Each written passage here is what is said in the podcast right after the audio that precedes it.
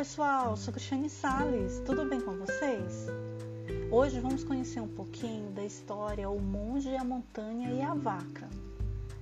Vou lhes contar uma parábola sobre o monge e a vaca.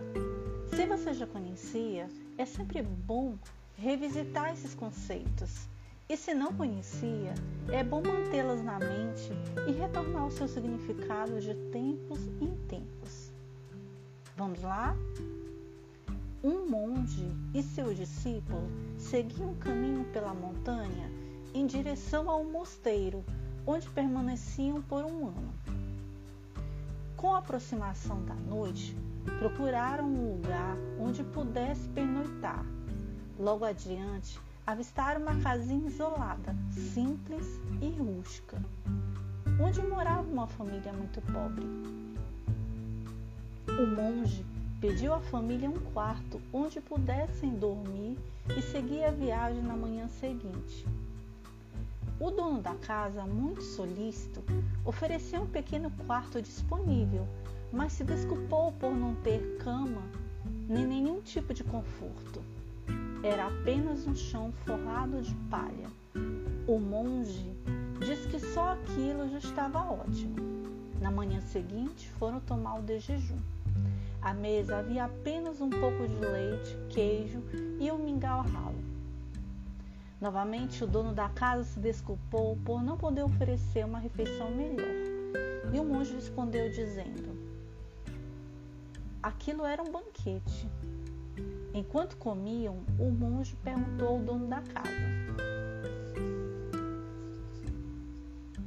Neste lugar não há sinais de comércio ou trabalho de onde vocês tiram o seu sustento?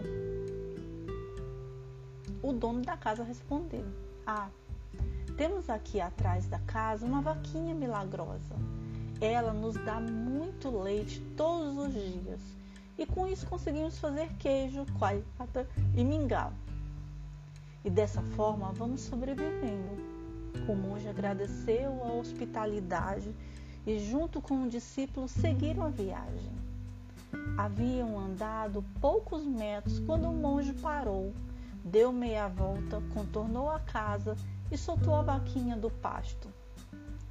Levou-a até o precipício e então atirou o animal lá de baixo. O discípulo, espantado e revoltado com o mestre, exclamou que ele havia acabado com a única fonte de sustento da família que os hóspedes tão gentis lhes possibilitaram um local para que pudessem repousar. O mestre não disse mais nada e, em silêncio, rumaram para o mosteiro.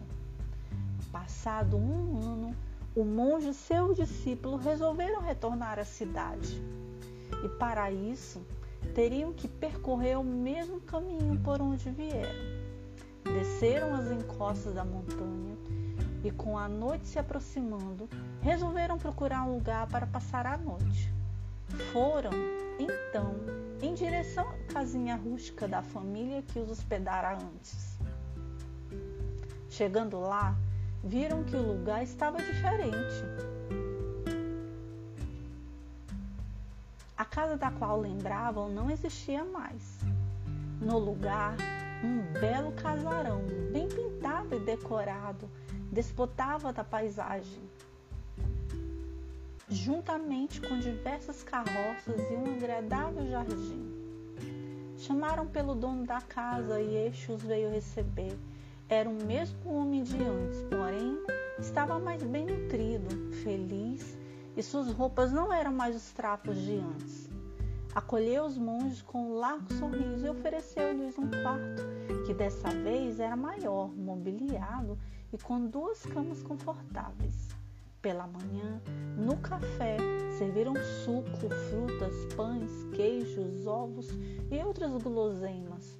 Enquanto comiam, um monge perguntou ao dono da casa: Neste lugar não há sinais de comércio ou trabalho. De onde vocês tiram todo o seu sustento? O dono da casa respondeu: Ah, ocorreu uma tragédia conosco há um ano. Nossa vaquinha leiteira, a única fonte de sustento da família, se soltou no pasto e caiu no precipício. Entramos em grande aflição e nos vimos obrigados a procurar outra forma de nos manter. Assim, aprendemos a plantar, a cultivar diversas frutas e hortaliças. Começamos a fazer produtos próprios, comercializá-los na cidade. Assim, graças à perda da nossa vaquinha, hoje temos uma vida muito melhor do que antes.